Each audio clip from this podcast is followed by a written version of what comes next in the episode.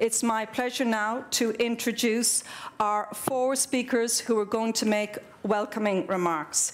Johannes Hahn, European Commissioner for European Neighbourhood Policy and Enlargement Negotiations. Christos Stylianides, European Commissioner for Humanitarian Aid and Crisis Management. Mark Lowcock, United Nations Under Secretary General for Humanitarian Affairs and Emergency Relief Coordinator. And finally, Filippo Grandi, United Nations High Commissioner for Refugees. If you could all kindly take your seats on the podium and perhaps Commissioner Hahn, if we can start with your opening remarks. Thank you.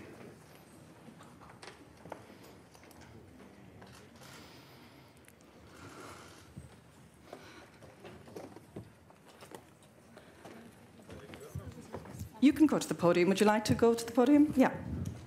So, gentlemen, if you can take your seats.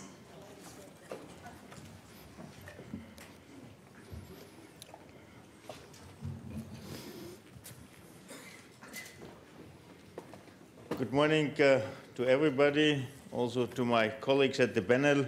Um, it's actually only one year after the first Brussels conference. We still see, nevertheless, uh, terrible violence in Syria, even increasing uh, extraordinary efforts by neighboring uh, countries and by a large number of partners. We all continue uh, to work for the best in a situation full of risk, grief, and uh, instability for the refugees, for the people of the region, and for the wider international community. Today, we will show that despite all reasons for despair, we will continue to keep open avenues for hope. We will work together to make a difference to individuals' lives wherever we can, and we will try to support the host communities uh, and the host countries to shoulder the enormous responsibilities they have taken on all our behalf. The past year has seen record displacement inside uh, Syria. There have been few returns as the necessary conditions are manifestly not met efforts to establish de-escalation zones, our lasting ceasefire, have not succeeded. The Syrian regime has refused to engage in peace talks in any meaningful way, and there is continued pressure on the resources of host countries. I was recently in Jordan and Lebanon. We have, we have to applaud all those who are working to rebuild econ economies around the presence of so many refugees, most of whom will need, will need to stay a while longer. And I think we should be aware that this is a situation which will continue at least in the next uh, couple of months, hopefully not years. And we should not downplay what we can do and are doing to help. The international community is helping refugees and internally displaced persons to live in dignity. We are preventing the emergence of a lost generation of youth, even if they may not remember time without conflict. And we continue to work for a perspective of recovery for the region. The sad story of this conflict is the story of individual people. Yesterday I was discussing with children, students and uh, young entrepreneurs from across the region. It's uh, staggering, staggering to hear how these resilient youngsters have refused to be blocked by adversity. When I hear from teenagers who have uh, trained to help other kids stay safe, or from a young entrepreneur who has already had to restart his business three times, then I remember how important our work is. That's why I'm here today, and I'm so glad to welcome you here in Brussels. I'm grateful to see many organizations attending, particularly those who have traveled to be here today, in particular from Lebanon, Jordan, and Turkey. And I am proud that the European Union and its member states have provided over 10.6 billion euro in assistance to Syria and the region since uh, 2011. This includes 3.4 billion euro in EU non-humanitarian assistance to address stabilization and resilience needs, such as for education, livelihoods, employment generation, agriculture, demining, advocacy and support to civil society. And I'm sure my colleague Christos Stylianides will uh, elaborate more about all the humanitarian work we have done so far. So while the future holds uh, many unknowns, it's already clear that we will need increasingly to shift our focus towards helping host countries uh, create the conditions for inclusive economic growth over the long term and dealing with the realities of this uh, uh, crisis. I see today's discussions as an opportunity to learn from your understanding of the situation on the ground and from your experience of the challenges providing assistance uh, to people affected by the conflict. I will carry what I hear from you into the discussions tomorrow, and I wish you a very fruitful discussions, fruitful in the way that it uh, gives us further stimulation and motivation to work for all these people in the region, not only the refugees, but also the others who are very much affected. All these people deserve our most possible support. Thank you very much.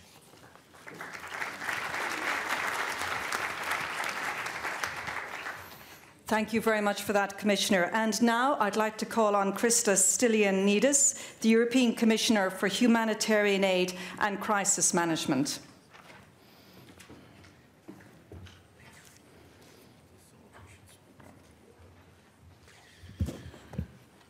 Good morning, distinguished guests, dear colleagues, dear friends.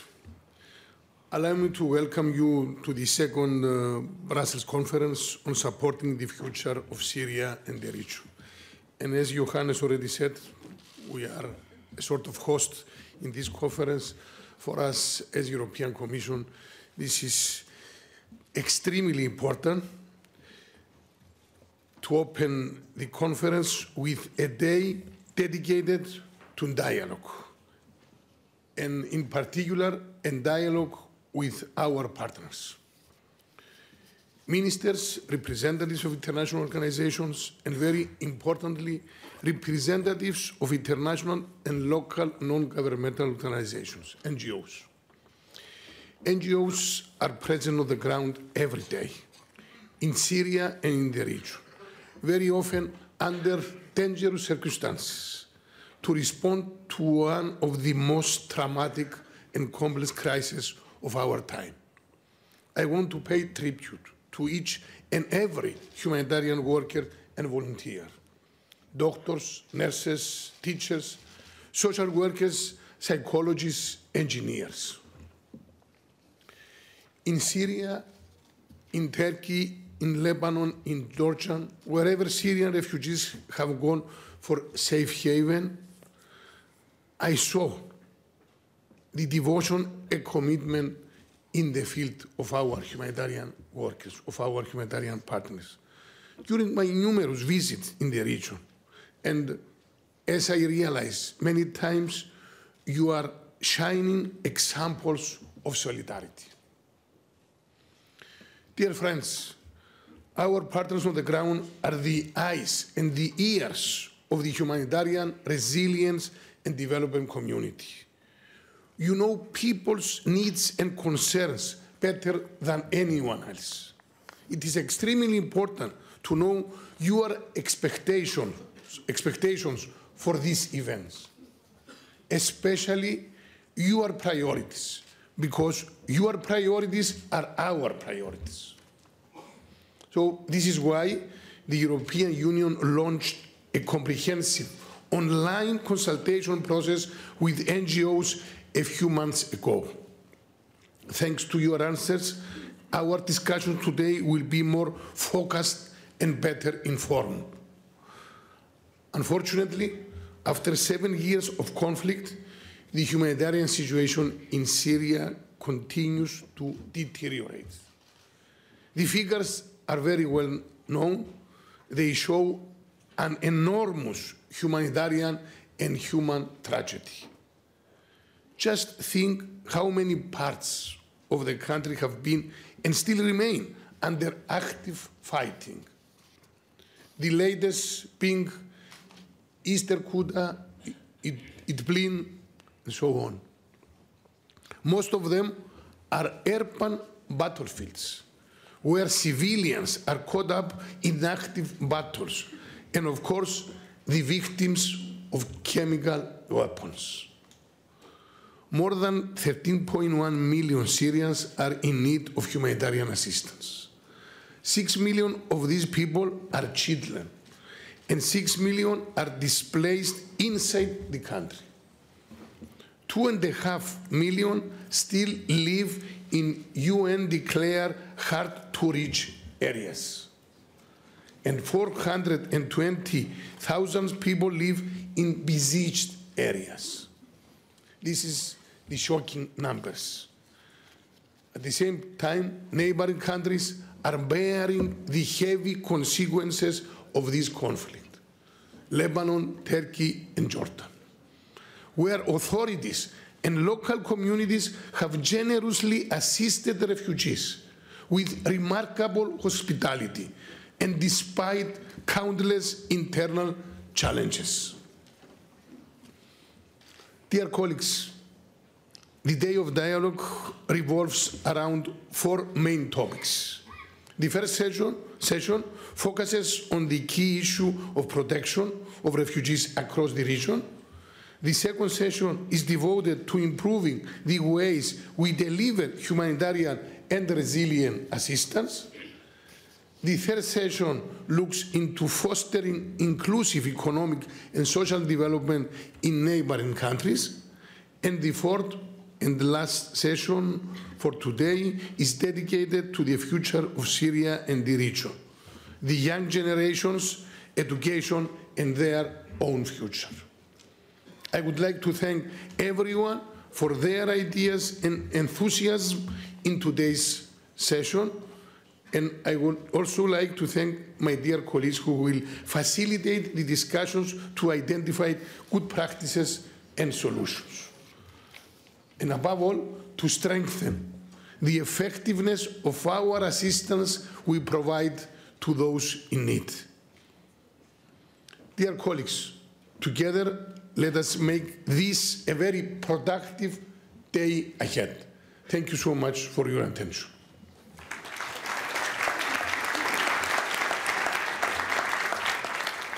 Thank you very much, Commissioner. And now I'd like to call on Mark Lowcock, the United Nations Under Secretary General for Humanitarian Affairs and Emergency Relief Coordinator.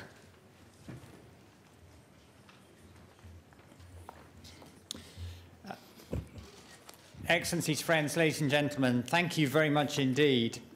Seven years of intense fighting, relentless bombing and shelling, horrific attacks on medical facilities, schools and markets, as well as the use of siege and starvation tactics, have resulted in incredible suffering for civilians across Syria.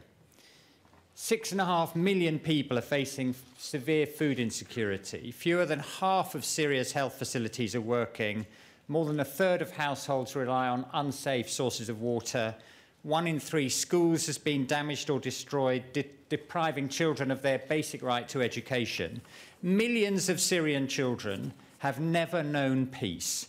They suffer from psychosocial distress as a result of experiencing the horrors of war.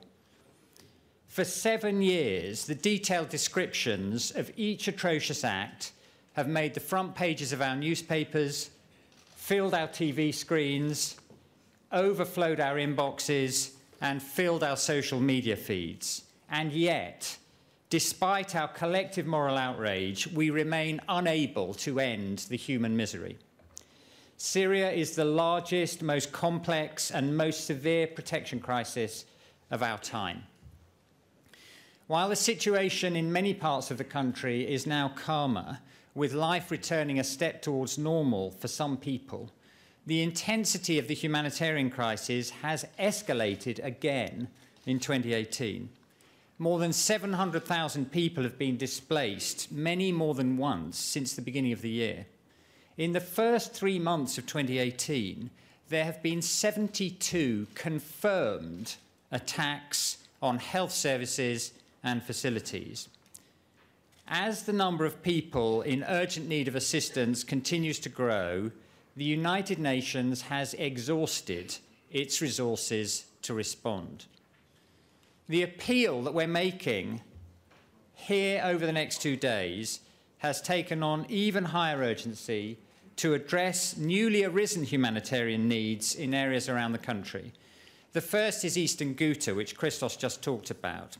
Eastern Ghouta is now under the control of the government of Syria, but years of deprivation under siege mean that the estimated 150,000 people who remain in the area continue to require urgent assistance. Access across conflict lines has long been a challenge. We must make all efforts to ensure that areas that have recently changed hands do not face similar restrictions.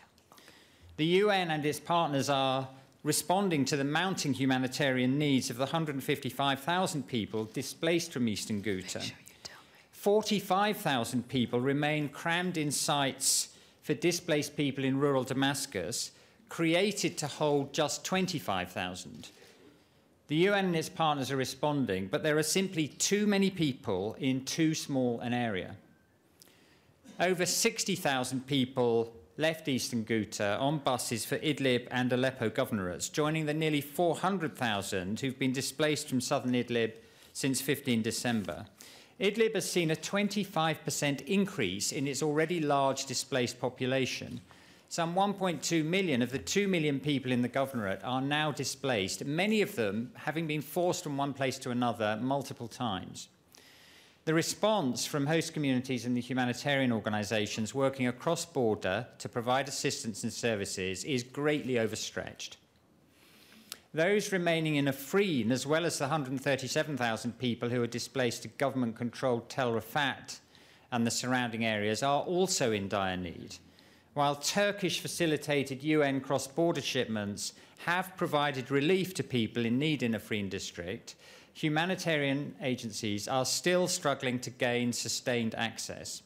Freedom of movement for internally displaced people in areas under the control of the government of Syria also remains severely limited. Within the resources that we can plausibly expect to mobilise this year, we cannot meet even all the urgent needs.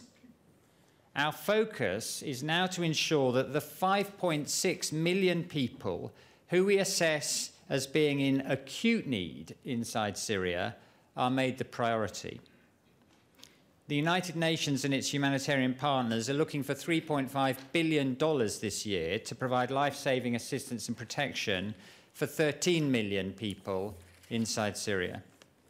Thank you to the generous donors who have already provided nearly $800 million towards the humanitarian response plan for this year I note, however, that it is only 23% funded.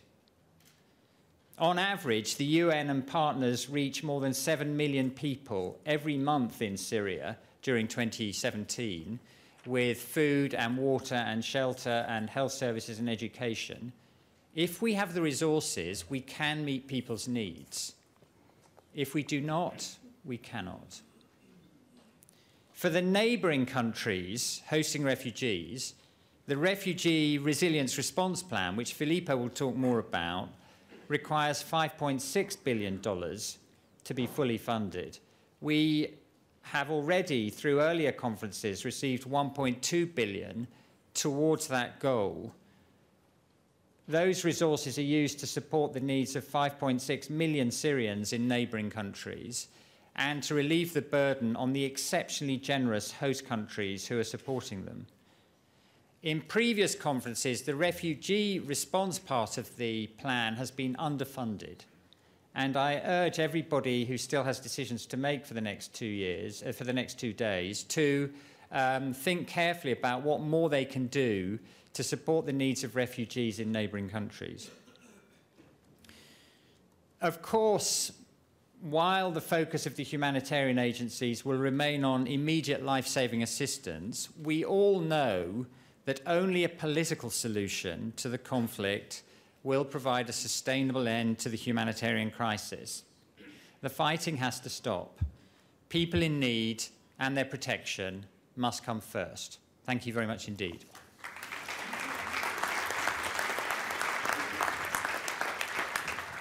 And our final speaker for this segment is Filippo Grandi, the United Nations High Commissioner for Refugees.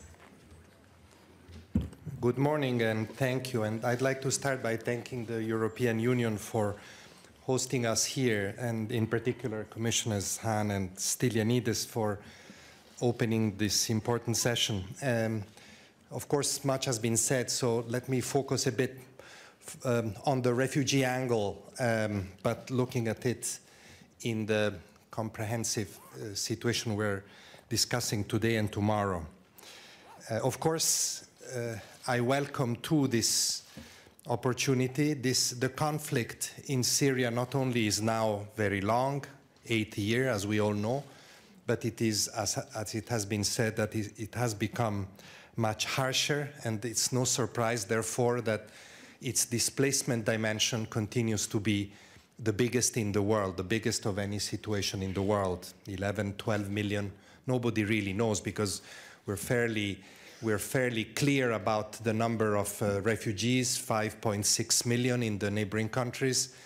We are, I believe, a bit less sure about the real number of displaced people inside the country given the enormous fluidity of the situation.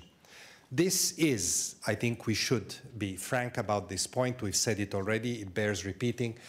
The, we are witnessing the greatest, one of the greatest political failures of uh, the period following the Second World War.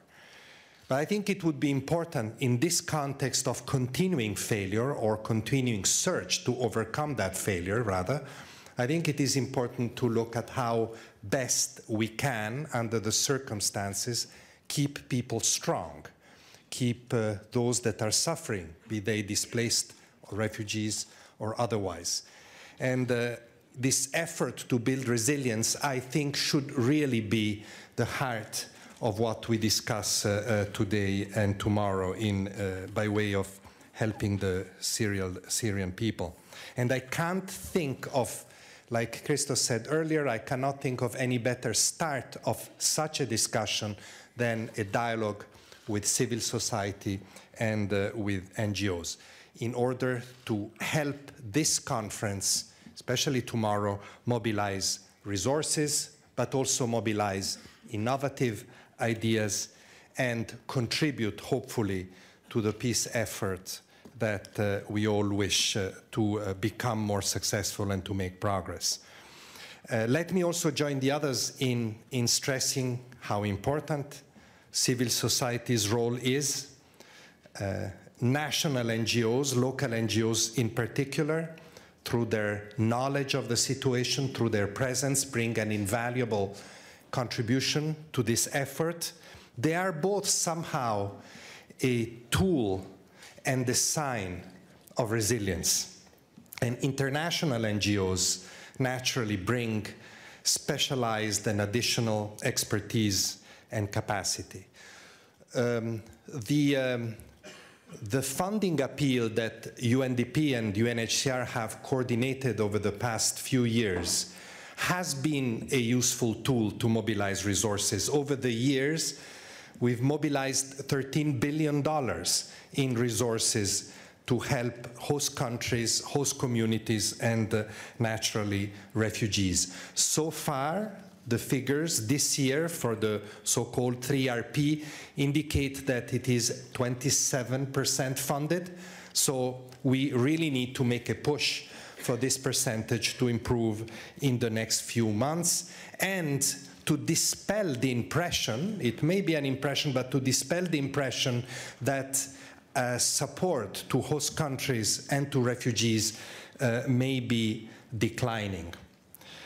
Um, it is important also, and I hope that this will be done, to recognize progress that has happened in the, since this series of conference started many years ago in Kuwait, to look at the progress that we have made in innovative approaches, in new partnerships, and uh, in uh, uh, creative ways to fund this operation. But as Mark mentioned earlier, we need to bear in mind the still very worrying indicators, especially in terms of refugee and host communities, high levels of poverty, still, although improved, high levels of uh, uh, attendance in schools, damage to infrastructure, and so forth. I, I recently toured Turkey, uh, uh, Jordan, and uh, Lebanon. Uh, the message everywhere from the refugees was very similar. We want to go back to Syria. The percentages when we poll those intentions are very high, are close to 90% of people that want to go back, but certainly not under the present circumstances. And this is a tough message for us. It is a tough message also for the host countries that have to continue to bear the responsibility of uh, hosting large communities of uh, uh, refugees. This is why it is so crucial that this conference today and tomorrow sends a very strong signal and a very tangible signal of solidarity to the host countries. Before I conclude, I think I'd like that from the refugee perspective, from the host country perspective, there's three main areas to which I'd like to draw your attention. Once, in order to express this solidarity, it is important that this conference um, uh, talks about financial resources and how, on how to support the host countries, including through innovative funding mechanisms that have been discussed regularly, especially since the London conference. Second, a message to the host countries that it is important with that international support that they continue in their innovative, in their inclusive policies in terms of registration of refugees, in terms of inclusion in public services, in terms of access to livelihoods. And this naturally has to be matched very strongly with support to the host communities. And finally, to countries that have resettlement programs. That is a small solution for a small number of people, but it is a very important signal resettlement of refugees to third countries is a solution for the most vulnerable refugees, and it is an important signal of solidarity. Unfortunately, as we know, those figures have declined, and we need to reverse that trend and go back to the relatively substantive resettlement figures which uh, uh, prevailed in the region until a couple of years ago. In conclusion, I wish you all a good conference. A message that I have for NGOs, for partners, for civil society present here is keep speaking up on behalf of the most forgotten, of the most forgotten actor of this crisis, the ordinary Syrian people, the, the communities in neighboring countries hosting them. Perhaps after seven years of failures, somebody will start listening to you. Thank you. Thank you Thank you so much for those opening remarks. Um, and I have to warn any of you who are using the podium, we have a very sensitive tracking pad, and that's why you're seeing a movement in the slides. So if you are going to speak from the podium, just be aware of that. We're